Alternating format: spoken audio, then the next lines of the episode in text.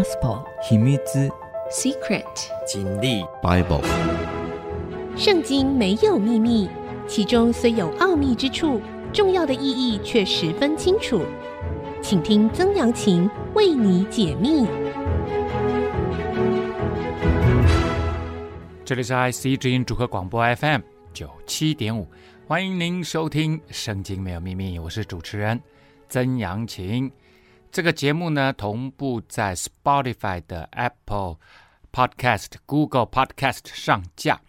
如果您在 Podcast 收听，欢迎您按一下订阅，就会每一集收到我们的节目，收听很方便。喜欢我们的节目呢，也欢迎到 Apple 的 Podcast 评五颗星，并留下您的心得，给我支持，给我鼓励。上一次的节目呢，我们说到了这个。呃，以色列呢，哎，分裂为南北两个国家。这个呃，北国的第七位君王亚哈已经过世了。那个时候，最伟大的以色列的先知以利亚，他把衣钵啊，如果我们用呃中国的说法，把衣钵呢，就传给了他的呃徒弟以利沙。那其实呢，是以丽莎一直紧紧扒着他。不过，以丽莎呢，了解他从上帝来的呼召，那一个伟大的职分，他必须做以利亚的接班人，因为这个呼召是直接从上帝来的。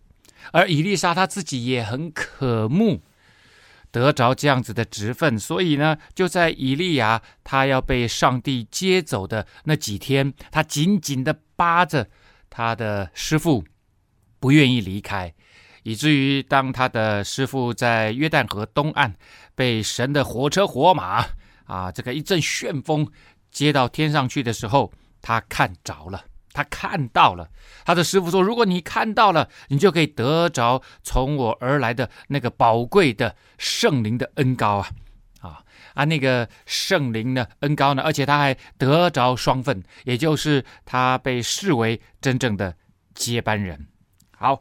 那他这个时候呢，拿起了他的师傅的外衣穿上，然后呢，也用那个外衣去打约旦河的水，就学他的师傅的模样，而且呢，约旦河水也因此就分开了啊。然后呢，走干地又过来，回到约旦河的西岸，开始以丽莎的啊这样子的先知职分的工作。这个时候呢，住在耶利哥的先知门徒从对面看见他，因为后来有很多的先知门徒赶着最后一趟啊，有去看看到这个远远的啊，这个以利沙跟以利亚看到以利亚呢被这个神接到天上去啊，所以他们看见他就说，感动以利亚的灵，感动以利沙了，他们就出来迎接他。在他面前俯伏于地，所以大家现在都承认，伊丽莎，你就是我们师傅的接班人呐！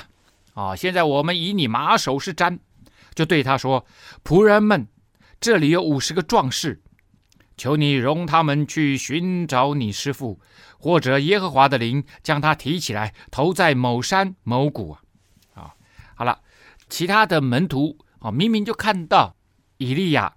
被上帝接走了，他们为什么还一定要去找他的身体啊、哦？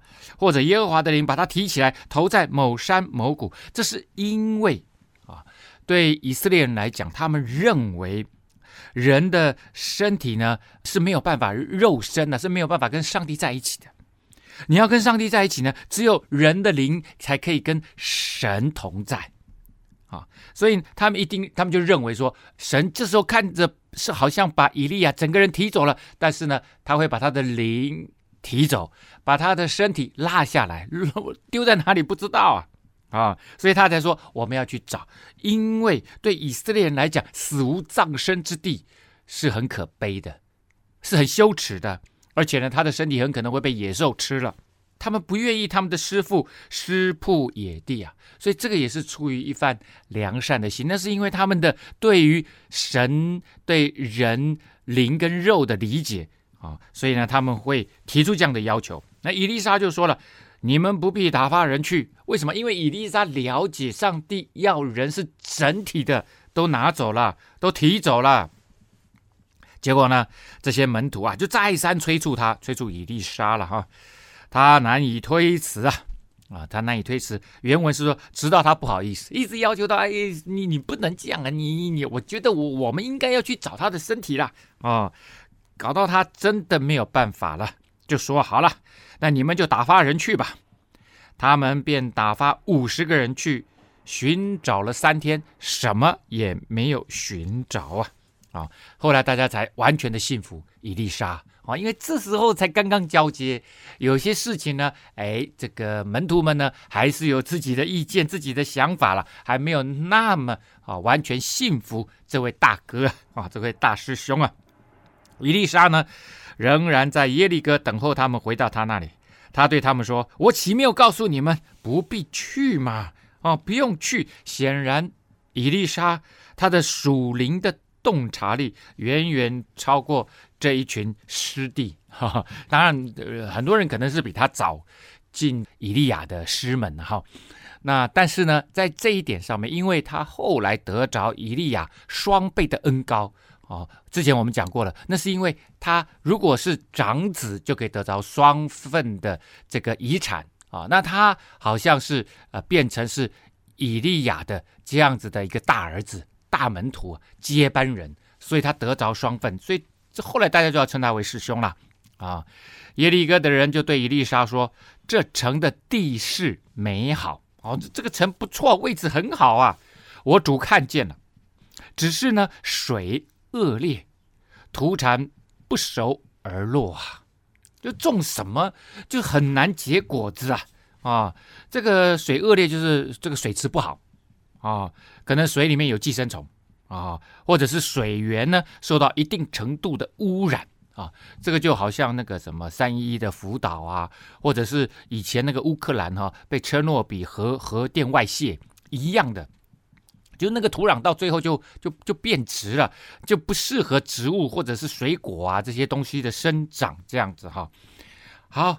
这个土产不熟而落哈，它的原文哈是叫做 Mesakelet 哈。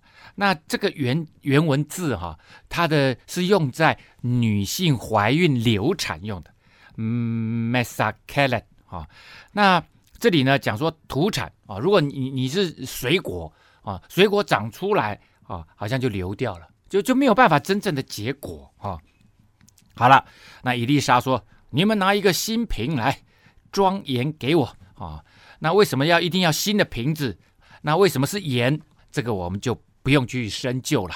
因为神做事，他每一次都有出乎你意料之外啊！这不是用理性可以理解的，这是超自然的。既然是超自然，那背后那一双手才是重点，那就是神要借着以利沙这位先知啊来做奇妙的事情。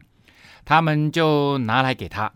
他出到水源，走到了那个水源地啊，将盐倒在水中，说：“耶和华如此说，我治好了这水，从此必不再使人死，也不再使地土不生产。”啊，他说呢，上帝要治好这里的这个水源呢、啊，从此呢，这个水也不会再毒死人了啊，而且呢，地土也不会不生产呐，啊。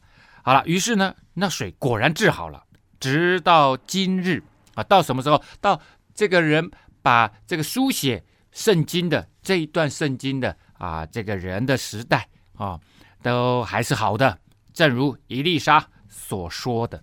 所以后来他们就称那个水源地啊，叫做伊丽莎源啊，伊丽莎水源，或者呢，他们今天啊，今天啊，以色列人呢就称。耶利哥的这个水泉叫做苏丹泉啊，叫做苏丹泉呐、伊丽莎从那里上伯特利去，正上去的时候，有些童子从城里出来，嬉笑他说：“秃头的上去吧，秃头的上去吧。”啊，呃，我先讲 哈，我我刚装这个声音其实是不好的啊。这个童子呢，其实并不是我们讲的 child。啊，children，这些童子其实是年轻人的意思啊！啊，有一些年轻人就从城里出来。好，这时候的伊丽莎呢，她在耶利哥。耶利哥我们知道，就是约旦河流进啊，这个死海的那个那个附近，就在那个流进死海的那个附近哈，在西岸啊。那靠约旦河、靠死海都非常非常的近哈。那这个地方因为海拔非常的低，所以呢，他要到伯特利去。伯特利呢是在犹大的丘陵山地那里啊，所以在标高上面，他会一直往上，一直往上走啊，所以他才叫做上伯特利去啊。正上去的时候呢，哦，这个耶利哥的海拔以下大概五百公尺哦。哦，所以是非常全世界地势最低的地方了哈。那有些童子呢，有一些年轻人就从城里面出来，这城里显然就是从耶利哥城里出来，啊，在后面追他啊，嬉笑他的就嘲笑他了啊，秃头的上去吧，秃头的上去吧。好，那这个很有意思哈，因为以利亚是以毛发多，就是他的师傅以毛发多著称。啊，那显然呢，伊丽莎的毛发没那么多，好，显然可能真的是秃头了，啊，那这一群年轻人为什么要嘲笑他？而嘲笑他又得到什么结果呢？哎，我们先休息一下，稍后再回到节目的现场。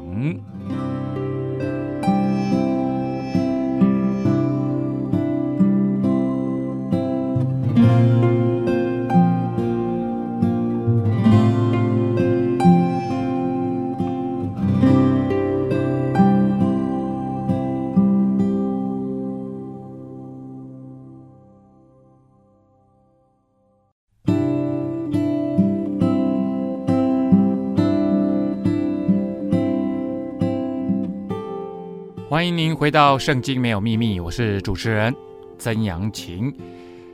我们讲到了在以色列呃君王时期啊啊南北国的时候，最伟大的先知以利亚啊，把这个接班人的位置交给以利沙之后呢，以利沙开始了他伟大的服饰啊。作为一位先知啊，带领这个以色列北国啊，也给君王非常多的意见。从天上来的意见哈，那刚刚呢，他我们听到了他呃，伊丽莎呢医治了啊耶利哥泉啊，现在叫苏丹泉呐啊，然后呢，这时候其实他想要上伯特利去，他想要在北国绕一周啊啊，来也是宣告他的这个开始啊，他服侍上帝作为一位先知的职分。结果没想到他要上伯特利去的时候呢，有一些年轻人就追在他后面嘲笑他说啊，秃头的上去吧，秃头的上去吧。这里的上去并不是说要他上去伯特利啊，为什么呢？因为这些年轻人可能根本不知道伊丽莎要去哪里啊，伊丽莎也不用去跟他们交代。但是呢，他们嘲笑他，第一点啊，可能他头毛毛发没那么多，那主要呢是要跟他的师傅伊利亚比较。哦，那说上去吧，上去吧，其实是也是跟他的师傅比较，他的师傅是被上帝接走的，提走的，接到天上去的，所以呢，就是说你这个秃头你也到天上去吧，秃头你也升天吧，就像以利亚你的师傅一样啊。那你知道，当你被神恩高了，当你被神拣选了做神的事情的时候，你就属于上帝了。所以这些年轻人，当他们嘲笑。以利沙的时候，其实这是非常非常严重的一件事情，因为你嘲笑上帝的人，嘲笑上帝的先知，其实就是嘲笑上帝。他是被神高抹，他是属于上帝的人，你嘲笑他，其实就是嘲笑他背后的拣选他的那位上帝啊。因此，以利沙了解这件事情的严重性，所以他回过头来就奉耶和华的名咒诅他们。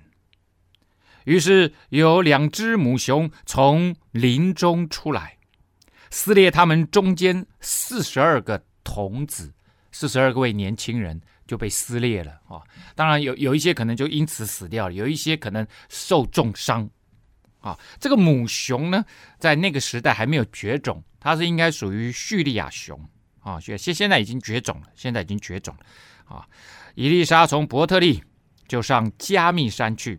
啊，加密山呢，已经非常靠近地中海啊。那它的位置呢，大概是在这个加利利海啊，往东一直延伸，快到这个地中海的地方啊。加密山，然后呢，呃，再折回来，又从加密山回到撒玛利亚，就是北国的中央的首都啊。啊，等于是他这个从耶利哥到伯特利啊，是往东，然后再往北到加密山。然后再往南回到了中心点撒玛利亚，所以等于算是北国绕了一圈，宣告他的服饰的成立。这里大家应该都会问：哎呀，神的先知怎么一点都不慈悲啊？啊，那这个以利沙他服侍的这个国家以以色列，其实这个时候已经远离上帝非常非常之严重了。然后呢，他们又拜假神偶像，长期的从耶罗波安一直到现在，哦，现在应该是亚哈的儿子亚哈谢到约兰这个这个时候。那在公元的时代来看的话，大概是 B.C. 啊，呃，八百五十年到八百四十年之间，差不多在这个时候是以利亚交接给以利沙的时间。确切的时间其实并不知道。这个时间呢，跨距非常的长哦，可能有十年之间。那因为圣经并没有很 specific 明确的记载，到底是在哪一年发生他们交接，然后以利沙开始他的服侍的这样子的道路。所以呢，呃，之后会发生有一件事情，就在这个约兰王的时代，他这个北国以色列约兰时代，其实也就是。南国犹大这个王也叫约兰王，两个王同时都叫约兰王。就在南国的这个君王约兰王的时代呢，也发生了一件事情。而在记载很后面的时候，他会说以利亚还在啊。那那显然是编辑的问题哈，编辑的问题。那这个我们之后会再跟大家再来深聊了哈。好，那犹大王约沙法。那约沙法的时代呢，是一直从亚哈哦跨到约兰王啊哈，就是从北国来看是亚哈跨到这个约兰王哈，亚哈亚哈谢约兰啊。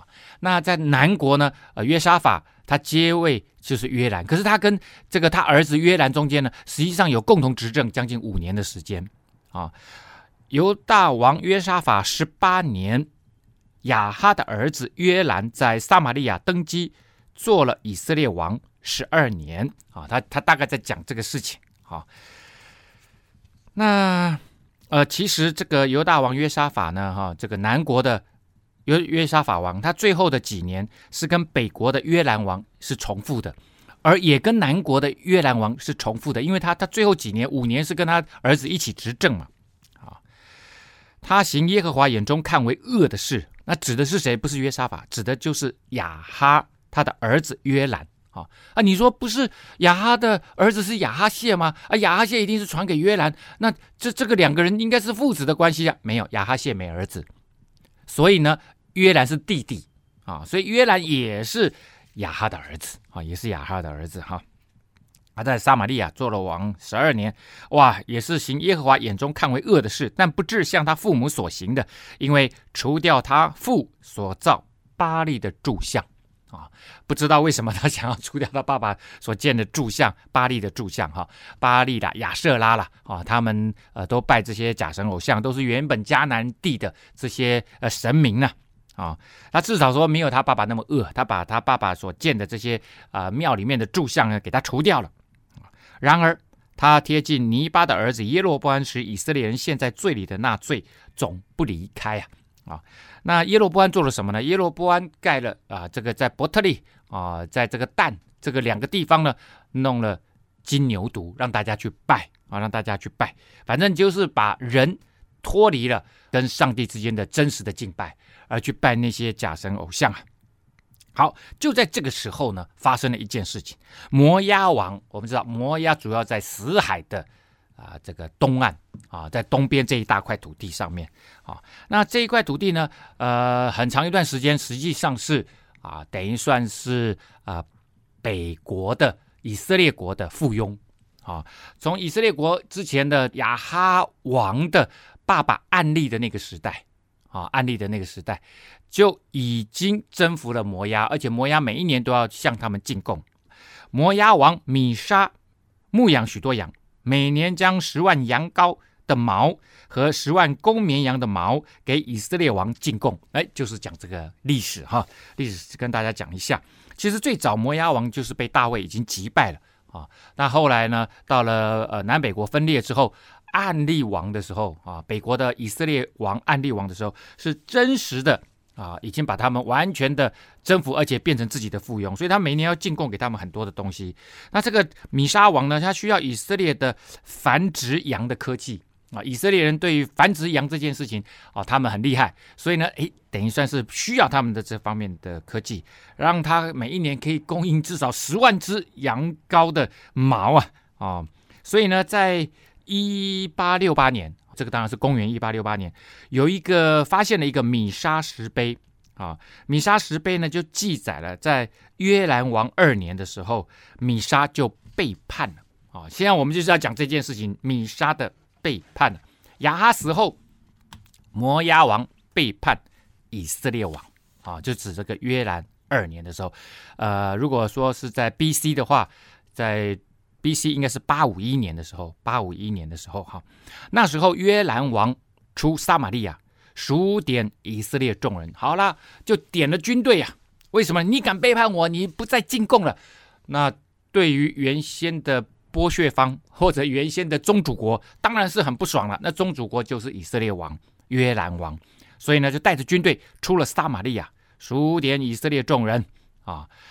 那在这个时候，我们刚刚讲了，还在约沙法王，犹大王，南国还是犹大王约沙法。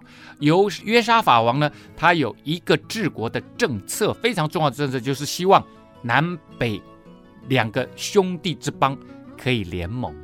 啊，那所以呢，约兰王他就想说，他一个人去打，不一定能够非常的成功啊，所以不如怎么样？不如约约沙法一起出征吧。究竟约沙法在这个他晚年的时候会不会答应约兰王的邀约，一起去进攻摩押王呢？我们休息一下，稍后再回到节目的现场。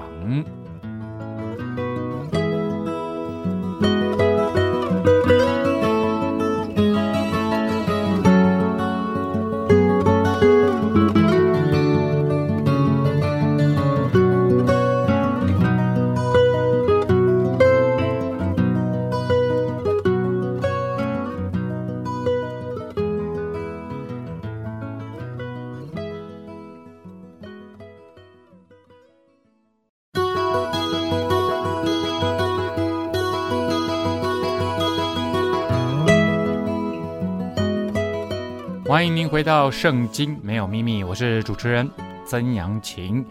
刚刚讲到了以色列北国的约兰王准备去教训一下摩押王啊，竟敢不进贡。于是呢，点齐了军队往前走的时候呢，差人去见犹大王约沙法，说：“摩押王背叛我，你肯同我去攻打摩押吗？”他说：“约沙法就说了。”我肯上去，你我不分彼此，有没有看到？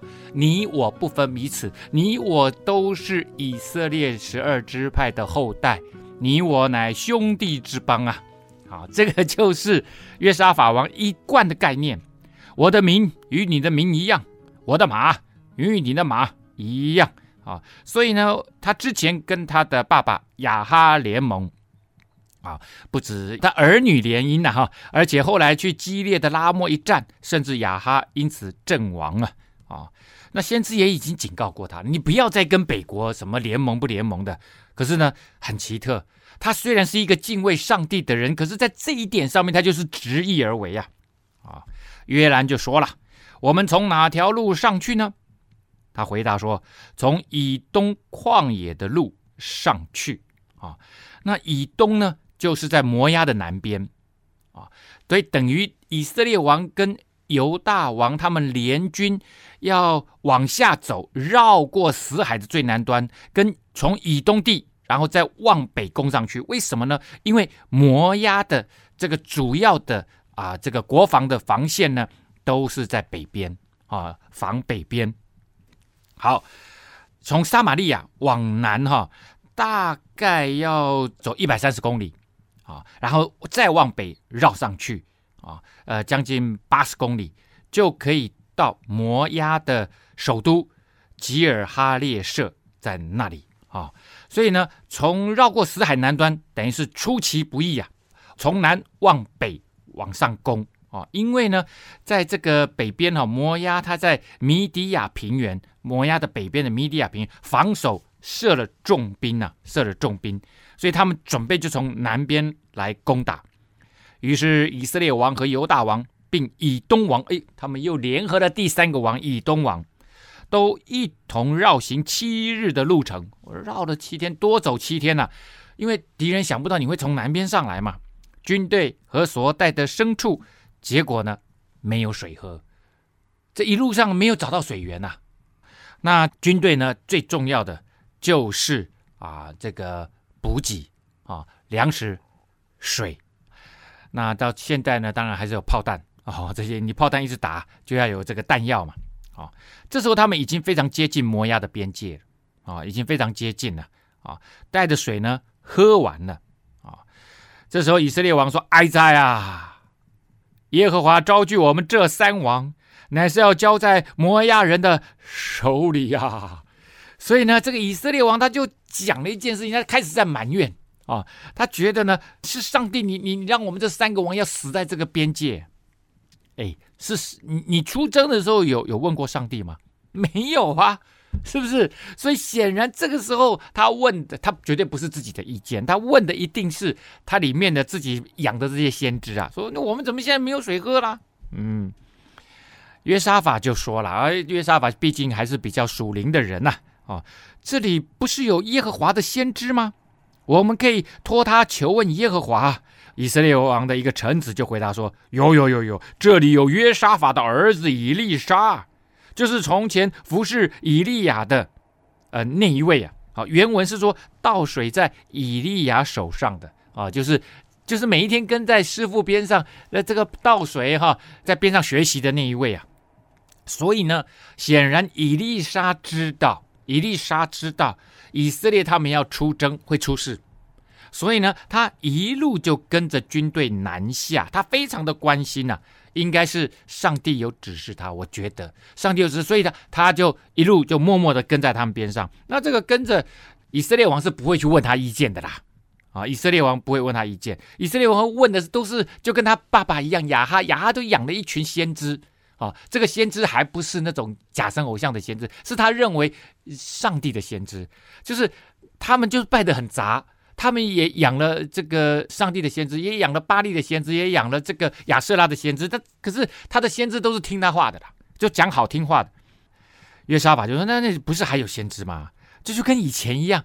以前呢，约沙法跟约兰的爸爸亚哈一起出征到激烈的拉莫去的时候，他就问了：哎，不是还有？”其他的先知吗，就是米该亚，米该亚就是说你一定会死，说亚哈一定会死，这一次又一样，所以呢，约沙法是一个求问上帝的君王啊啊，君王这样子哈。好了，那结果呢，臣子就回答说：呦呦呦呦呦，伊丽莎在这里呀、约沙法他就说了，他必有耶和华的话。所以显然这个时候，连南国都知道北国有一个伟大的这个先知以利沙，他是接续。另外，他的师傅以利亚的那一位接班人哦，所以他大力的挺以利沙。你北国你自己不问这个伟大的先知，我们要来问呐、所以这种求问型的祷告啊，以利约沙法就就想要就是透过先知来求问上帝嘛啊，这个呢以前大卫王常常做，他常常问上帝说该怎么做。那个时候呢，他刚刚登基做以色列全地的王的时候。非利士人呢，好几次兵临城下，来到利乏音谷啊，利乏音谷翻出来原文的意思就是巨人谷啊啊，来那个地方跟他挑战啊，那那他已经是全地的以色列的君王了，那你非利士人，你的仇敌来到你的城，就在这个耶路撒冷下面没多远的地方，来这个地方跟你挑衅挑战，你怎么可以不迎战？哦，他当然带着军队去迎战，可是呢，他在迎战之前。啊，他都先问上帝说：“上帝，我可以跟他打吗？你会把他交在我手中吗？”啊，上帝第一次说：“OK，我把他交你手中。”一打，哇，好像水把那个大水冲了龙王庙一样，把那个打得稀里糊涂的啊！这个非利士人呢，逃命到一个程度啊，把他们背来的那些偶像啊，全部都丢在地上不要了。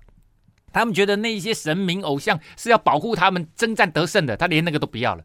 你就知道逃得有多凶了。第二次他们又来卷土重来，哦，他想说不能够让以色列国这个时候强大起来啊，哦，他们已经把这个十二个支派完全团结了，不行啊，哦，你知道敌人都是这样子吗？看到你强大，他就是要把你这个摧毁嘛。结果大卫又问了一次，又问说你我可以出去征战吗？上帝呢，这次又要出新招了，他说这次你你先不要打啊，你要绕到后面去打。你在上面呢，前面听到前面有这个桑树颠呐，有军队行走的声音，那就是我耶和华神为你先征战了。听到这个声音，你绕到后面去，大大的击打他们，两次都得胜，依靠上帝得胜，这就是听上帝的话，相信上帝，听上帝的话，行动，这个就是信心，而且靠着上帝而得胜啊！啊，好了，约沙法就说他一定有上帝的话要告诉我们呐，呃，这个事件当然。非常有助于伊丽莎在他服侍的初期建立威信啊，建立威信。所以呢，这时候伊丽莎就对以色列王说：“我与你何干？”你看看，他没有跟约沙法说，约沙法挺他，他知道啊。所以他跟这个约兰王啊，以色列王说：“我跟你有什么关系啊？啊，去问你爸爸的先知和你妈妈的先知吧。哦，你爸爸那个拜巴利，你妈妈拜亚舍拉，你去问那那群先知吧。”以色列王就对他说。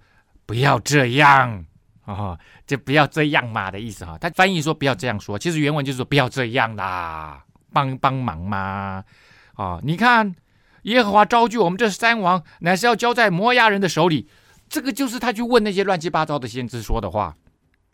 哦，这个约兰呢，他的先知以为啊，上帝要把他们坑在这里呀，啊，哦，坑在这里。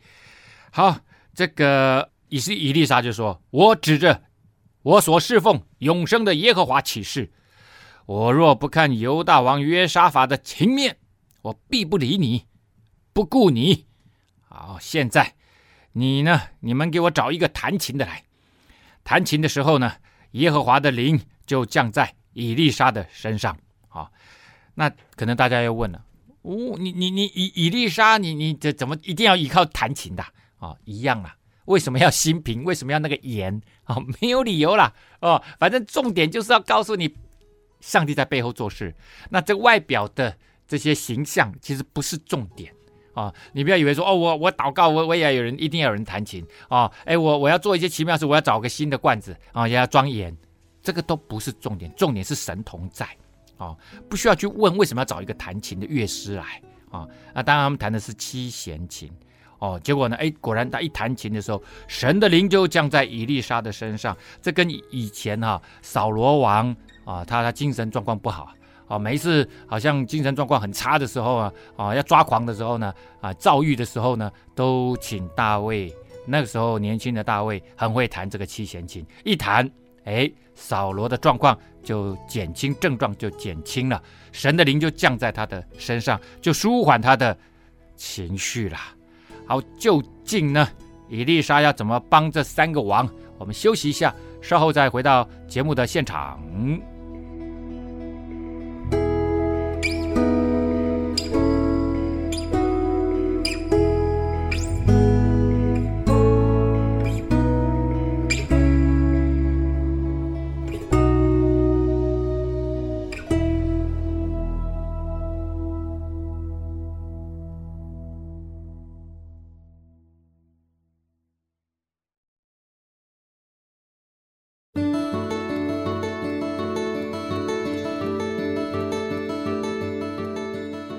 欢迎您回到《圣经没有秘密》，我是主持人曾阳晴。刚刚呢，我们说到了伊丽莎说：“给我找一个弹琴的来。”结果呢，一弹琴，神的灵就降在伊丽莎的身上。通常讲神的灵，就是讲耶和华神的手啊，好像神的手呢就降在伊丽莎的身上。伊丽莎就说：“耶和华如此说，你们要在这谷中。”满处挖沟啊、听起来很怪。满处挖沟是什么？到处挖沟的意思。原文是说，在这个谷中沟渠沟渠，沟渠沟渠，就到处都挖沟渠啊！啊，这当然很辛苦了啊。可是呢，辛苦就会有代价的，因为耶和华如此说：你们虽不见风，不见雨，这谷必满了水，使你们和牲畜有水喝。这个就是他们现在最需要的。上帝说，虽然没有看到风啊，为什么呢？因为这个地区很干燥，所以连那个热到一个程度，闷到一个程度，它水一直在蒸发，所以死海里面，你看那个旁边那个岸边都是结那个盐块啊，啊。所以这个地方要下雨，只有一个可能性，就是从地中海那一边西边呢，风刮过来的时候，就会带来雨水。啊，他们这时候其实正在死海南边的亚拉巴谷，非常干燥的一个地方。啊，他说你们就要在这个亚拉巴谷沟渠沟渠，哦，到处都挖沟啊。啊，这时候呢，你们虽然没有看见风，也没有看见雨。我告诉你，明天这个时候，这谷必满了水，使你们和牲畜有水喝。为什么呢？因为如果要真的要下雨的话，那要刮大风哦，才能够下大雨哦。哦，所以神说没有风没有雨，我一样让这个地方有水。这个就看到神的作为啊。可是呢，你们要先做一件事情，先挖沟哦，要不然水来了会把你们淹呐、啊，会把你们淹死啊。哦，挖了沟呢，水有地方去。你们就可以在沟里面喝水啦，啊、那这个如果要下大雨，要下强烈的暴风雨哦，才有办法让这个到处都积水哦，哦，所以呢，神哈、哦、可以说要违反自然律啊，哦，让自然界产生神迹，你就知道这才是神做的哦，不是人没有办法做哦。然后呢，以利沙继续说，在耶和华眼中，这还算为小事。哦，他也必将摩押人交在你们手中，你们不只有水喝，而且呢，你们还会打胜仗。啊、哦，这个你以为耶和华要灭你们三个王啊？乱说！上帝呢，要证明你们错了，不要再去找那些没有用的假神偶像，哦，那些党基啊，那些错误的祭司，你们必攻破一切奸城美意，那个意就是诚意的意哈。砍伐各种家畜，塞住一切水泉，用石头糟蹋一切美田、美好的田地。他说：“你们会做什么事呢？”上帝还预言说：“你们会做这些事情，你们会把这些坚城、坚固的城、美丽的城邑，通通都给它攻破了。而且呢，你们把这边很好的树呢，都把它砍坏了。”然后人家那个水泉，你把它塞住了。这个天然的水泉在那个地方非常的重要啊，因为都是沙漠跟这些旷野啊，所以只要有水泉，就是当地村民生活用水。因此呢，一般的村落都以水泉为中心而建造起来啊。这就跟后来欧洲啊，他们因为这个基督教传进去以后。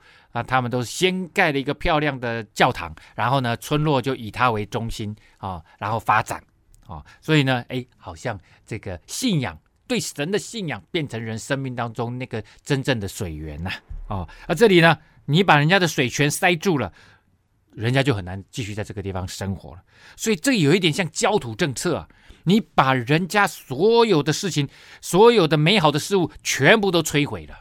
他说：“你们会做这些事情。”次日早晨，约在献祭的时候，哦，那时候一天要等于是祷告三次啊。早上呢，献祭的时候就是早上九点钟的时候，有水从以东而来，遍地就满了水。这个应该是在呃这个东边哈，以东在哪里？以东在这个犹大山地的东边啊，所以有有那个水从那个地方来，显然在那个地方已经在下大雨了，而且是暴风雨啊。啊，这个西部的山区大雨啊，向东流过来，而流进了什么？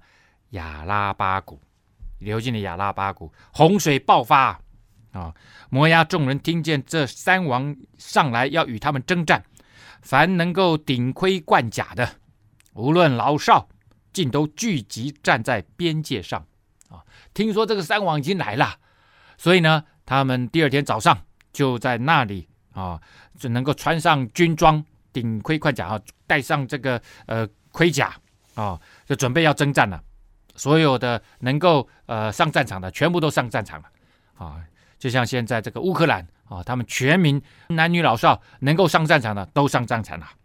次日早晨呢、日光照在水上，摩押人起来，看见对面水红如血啊！摩押人不知道上帝与他们同在，摩押人不知道上帝在今天早上会让亚拉巴谷充满了呃这个水源呐、水会流进来、啊，所以他不知道这是神的作为。因此呢，他们突然看见那个水旭日起来了，那个旭日反射在上面，结果呢，那个水好像血一样。当然，旭日也不可能让水反照起来像血一样，这个当然是神给他们看到的异象啊。就说这是血啊！必是三王互相击杀，俱都灭亡了。摩押人呐、我们现在起来去抢夺财物吧！啊，这好像就是呃，他们好像已经战胜了哦，要去把那个敌人的啊这些掳物啊给他抢过来。摩押人到了以色列营，以色列人就起来攻打他们。他们是要来抢夺、掠夺财物的。所以呢，你知道你要掠夺财物跟他打仗是不一样的。打仗呢，阵势要排好，哦，这该怎么做，进退有据啊。可是如果是要来抢东西的，那就杀啊抢啊，就冲过来看谁跑得快啊，跑得快就死得早啊，哦，所以呢，他们不是用那个进攻的阵势，而且乱七八糟来抢东西的阵势啊。结果以色列人就起来攻打他们，以致他们在以色列人面前逃跑啊！啊，发现不对劲啊，这根本不是他们死了一堆人的血啊！以色列人就往前追杀摩押人，直杀到摩押的境内，就是攻破了他们整个境内啊！攻进去，好多城就被毁了，拆毁摩押的城邑，个人抛石填满一切的美田，把人家的田都砸了，塞住一切的水泉。我刚刚讲了，把那个重要的维生的村落维生的水泉全部给人家塞住了。砍伐各种家树，那个美好的树不仅可以遮阴，而且可以结果子啊，那都是很重要的经济作物啊。只剩下吉尔哈列设的石墙，甩石的兵在四围攻打那城，只剩下摩押的首都还没被攻下来。那因为那个城盖得很坚固，石墙，所以大家继续在那里用甩石啊的兵，甩石的兵就是操纵甩石机的军兵。哦，继续在那边攻打，用那个石头咻咻咻咻咻一直攻打。好，那我们刚刚看了哈，他们攻到摩押的境内，然后把那个城都拆了，然后把田也毁了，把水泉也塞住了，把树也都砍了，这就是破坏生态的跟建设。哦，这种焦土政策呢，毁坏一切。它最重要的重点是让他们没有办法再翻身了。哦，重点是在经济上面造成长期难以恢复的破坏性，啊，这就好像现在俄罗斯啊啊对于乌克兰狂轰滥炸一样啊，即使今天我要付上很大的代价，我也让你无法翻身，啊，所以这个真的是很糟糕的一件事情。当你到了别人的国家去打仗的时候，哦，他不仅呢要打胜仗，而且让你无法翻身，啊，摩押王。见阵势甚大，难以对付，就率领七百拿刀的兵要冲过去到以东王那里，确实不行。显然，那三股力量啊，以色列、犹大军跟以东的军队，应该是以东王那边最弱了哦。这个这个最 weakest link 啊，最弱的那一环，结果冲过去呢，也没办法得胜。于是呢，退回来之后，便将那应当接续他做王的长子摩押王，就把他的老大。在城上献为燔祭。哎呦，摩押的神是基抹神哈，基抹神。以色列人遭遇耶和华的大怒，于是三王就离开摩押王，各回本国去了。好，那这里我们先来看一个小问题哈，就是说他如果在那边献为祭，为什么我我们就要撤退啊？他这里翻译是说遭遇到耶和华的大怒，其实原文并没有耶和华的啊，原文就是说以色列遭遇了极大的愤怒。或痛恨，啊，于是呢，他们就离开了，啊，那这里应该是这样子的意思哈，就是摩押王按照当时的习俗，就把长子献给这个他们的神基摩哈。那在那个时代呢，他们会这样子做，主要呢，第一个很可能是为了丰收，那显然这个不是为了丰收啊，啊，第二个呢，就是为了要战胜，啊，那显然他们现在是兵败如山倒啊，已经是全部的失败，完全的失败。啊，那他们在这里献祭呢，圣经的律法当然不允许做这种献祭。不过在当时啊，不止在当地，而且在全世界很多国家，他们都流行将孩子献祭啊。那圣经不容许用人来献祭，因为每一个人都是神的创造，神看为宝贵。所以呢，当呃摩押王向基抹神献祭的时候，他一定引来啊上帝的愤怒。上帝呢认为你们实在是逼人太甚，啊，就是说这三个王逼人太甚，所以上帝愤怒了，然后他们惧怕离开，这是一点。第二点呢是这三个王呢，他们都知道，当你用这个儿子来献祭的时候，接下来呢很可能是你的神哦，基抹神会愤怒，而且呢，另外你你会激起你们全民的士气啊，振奋，然后呢反扑啊，那这三个王呢想说已经教训你了。就各自回家吧，就不要再因其风啊啊！就是在你最强大的时候再跟你对抗。好，当然我们看到了哈，这个为了教训摩押，造成了很大的悲剧啊，造成了很大的悲剧。好，我们今天呢节目到这个地方要告一个段落啦啊！这个节目呢同步在 Apple 的 Podcast、Google 的 Podcast 上线啊，欢迎您上 Podcast 搜寻《圣经没有秘密》，记得按下订阅。让你不错过每一个节目哦。今天节目到这个地方告一个段落了，拜拜。